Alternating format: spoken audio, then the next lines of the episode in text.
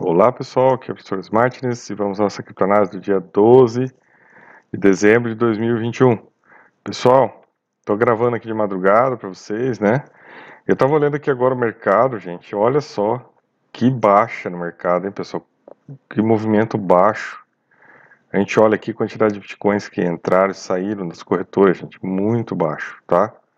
Isso significa que o mercado está parado, claro, final de semana, mas também tem né, uma certa apreensão com a reunião do Fed, que vai acontecer essa semana, que vai decidir né, se vai acelerar né, a redução né, a, da, dos incentivos né, econômicos, vai fazer o taper, né, vai diminuir né, incentivo e se vai aumentar o juros já ano que vem.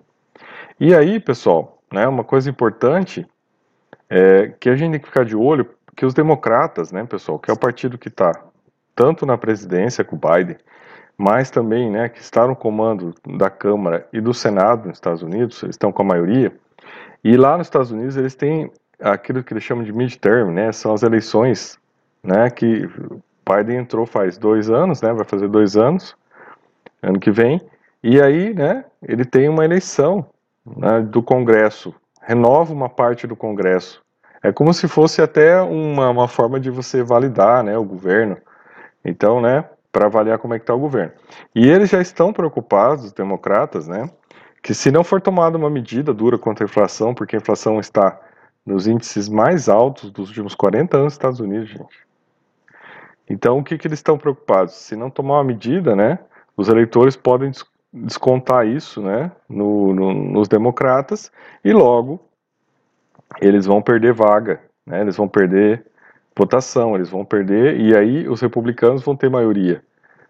Podem ter maioria tanto na Câmara quanto no Senado, gente, a partir de do ano que vem, né, de setembro do ano que vem.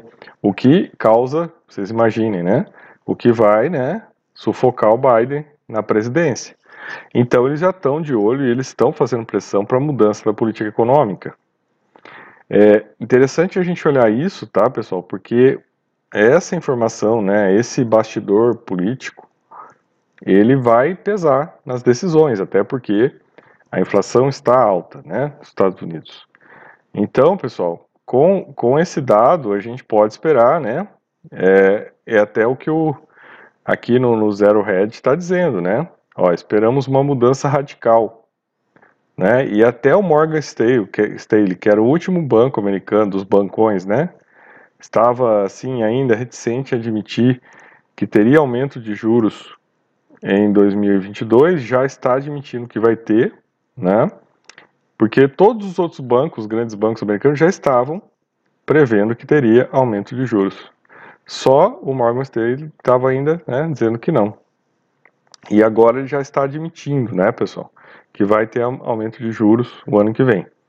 E aqui, né, Uh, aqui, ó. Muito embora o Morgan seja pelo menos um pouco cauteloso né, em relação ao rankings, o Goldman não tem mais tantos escrúpulos. E momentos atrás, na tarde de sábado, o banco foi all in, né? Quer dizer, apostou todas as suas, as suas fichas, né?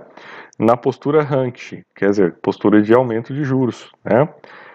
É, e aí eles acham que além, né, pessoal, de tirar os estímulos, né? Tá falando aqui no texto reduzir os estímulos, ó, estava prevendo abril, né, pessoal, porque era para terminar os estímulos, né, eles estavam reduzindo os estímulos para terminar em junho.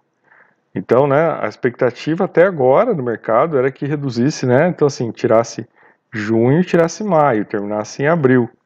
Mas já estão falando aqui, tá, pessoal, de última redução em março, né, dos estímulos para se começar já a aumentar juros. Olha aí, pessoal, em maio.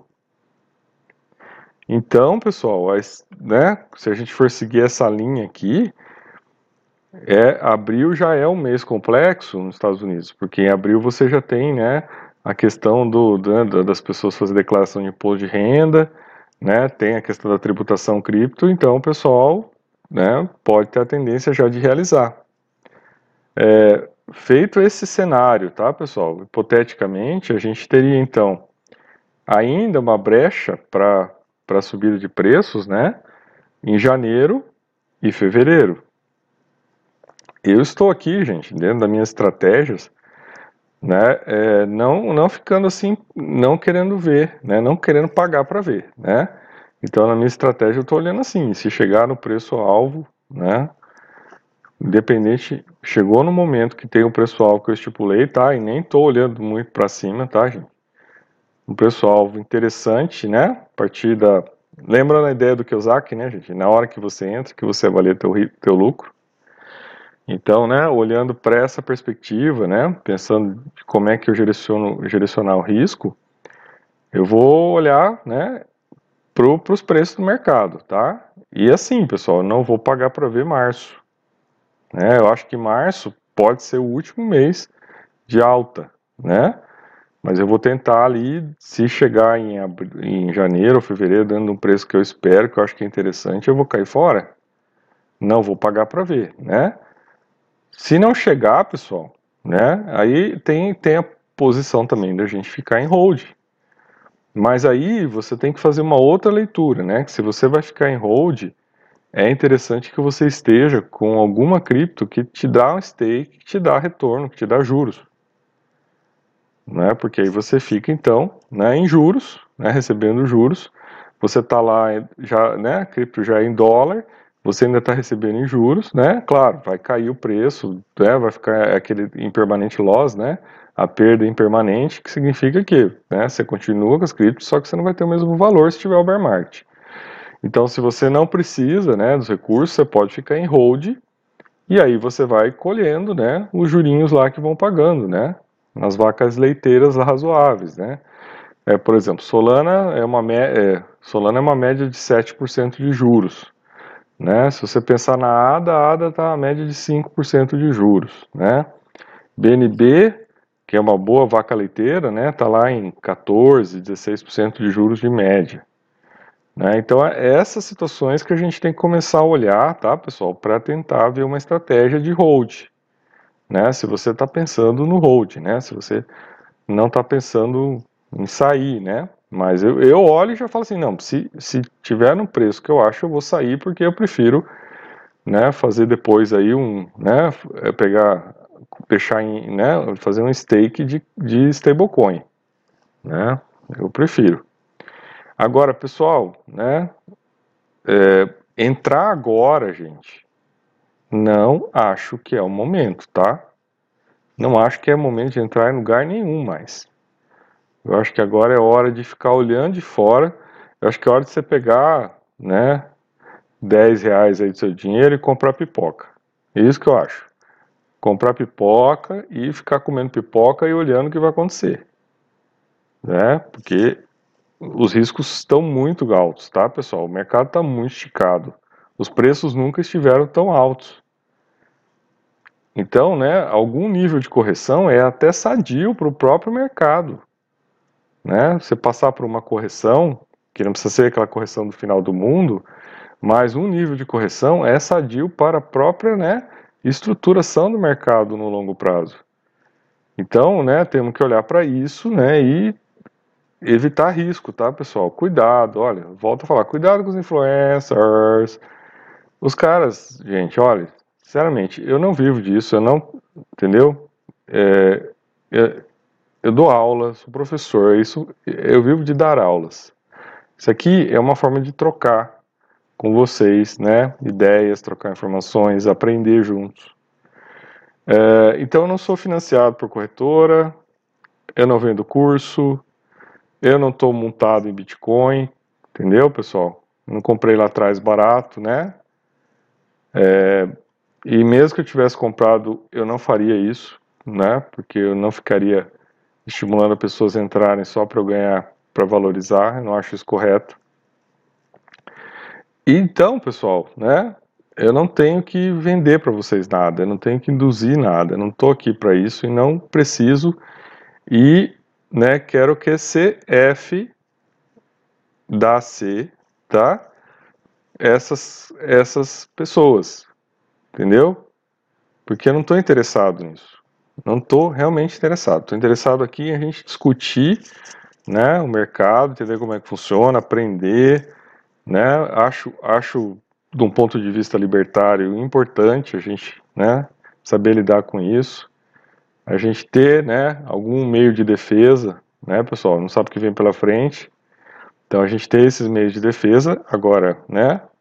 Não é por isso também que você vai ficar aí dando bobeira na mão do influencer, tá, pessoal?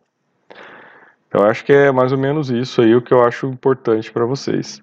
Aí, pessoal, eu até agora não sei o que aconteceu aqui. Ah, deu uma travadinha aqui, mas já voltou.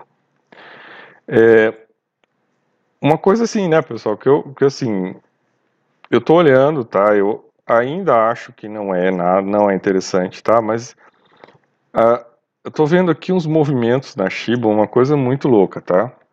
Tem, tem gente apostando alto na Shiba. E eu realmente fico olhando, né? Porque primeiro já disseram que eles reduziram lá o fornecimento para metade. Não é mais um quatrilhão, agora é 500 trilhões. Ainda é muito, muito, muito, muito, muito, né, pessoal? Se fosse só um. 500 trilhões de moedas. Se fosse só um trilhão de moedas, já seria demais. Né? O pessoal já olha Cardano, que são 40 bilhões, e já acha muito. Mas como é que você vai pôr a grana num negócio que são 500 trilhões de, de unidades? Não vejo sentido nisso, tá? É, né, que, ah, que vai, Shiba vai estar no metaverso, que vai criar jogos, que vai criar DeFi, que vai criar um monte de coisa. Tá, interessante, né? Ok, legal, né? Faz parte da onda. Mas, gente, não é não é uma cripto assim, né, que você deva é, arriscar. Né? Não sei, acho que talvez uma baleia que tenha muito dinheiro, né, talvez ela possa fazer alguma jogada dessa. Não sei. É um negócio muito louco, né? bom, gente, aí aqui é uma análise, né? Do, eu achei interessante essa análise. Eu gosto de trazer sempre análises assim que questionam, né? As falácias. É, e aí aqui o questionamento, né? É, é, um artigo, depois vocês podem ler aqui no, Daily Hold, né, pessoal, que questiona se o Bitcoin realmente ele é uma proteção contra a inflação, né? É, eu não acho que é, tá? Eu não considero, porque eu acho que se você vai comprar algo, né, e aquele algo te custa, que custava no passado 6 mil dólares, agora te custa 50 mil dólares, eu não acho que isso é proteção contra a inflação, porque você já está pagando né, o, o, o, o que está embutido ali né, de, de inflação, ou não. É, porque se a inflação dos Estados Unidos ela está em 6 ponto lá, 6,8%, né, o normal, então, de algo que protege a inflação, no máximo está 6,8% mais caro esse ano. Né, e não essa quantidade né, de diferença. Eu não consigo entender isso. Eu não consigo ver como proteção à inflação. Talvez para quem seja, né, quem já tem as criptos, seja uma baita, né, proteção com a inflação, quem comprou a 6 mil dólares. Mas para você que está entrando agora a 50, não sei. Não sei se é proteção com a inflação. E aí, esse artigo aqui questiona muito isso, tá? Bom, pessoal, e para terminar aqui, o filme que eu assisti ontem, tá? E que eu recomendo que vocês assistam, e que é mais um filme que está entrando na minha lista dos picaretas do mercado financeiro, né? Histórias. É, a minha sessão é Histórias Verídicas de Picaretas no Mercado Financeiro. Então é mais um filme, tá, gente? Ó, coloca aí o Lobo de Wall Street, Aaron, uma, os mais espertos da sala, a Grande Aposta e agora esse aqui, The Outsider. Então, ou seja, tem quatro filmes de, de fatos verídicos, de picaretas do mercado né, financeiro, que atuaram, né, e que né, trabalharam em cima de, né, de bolhas, de especulação, tá? E deram prejuízo. Então, mais um filme aqui para vocês assistirem, para vocês entenderem com quem vocês estão lidando né? O mercado de cripto não tem anjos, né, gente? Tem psicopatas. Entenda bem isso, né? Então, quanto mais você entender, mais você vai proteger a tua grana, né? E você vai aprender a lidar e você tem que saber jogar defensivamente. Não existe outra posição no mercado de cripto a não ser uma posição defensiva. Né? Fora isso, você está sendo um otário. Lamento, mas é um otário, né? E não me preocupa nada, né, o fato da pessoa ser um otário e ficar né, sendo dominado pelos influencers. Porque até dentro do libertarianismo, o caminho da servidão é uma escolha. Então, sou o professor Martins e até nosso próximo vídeo.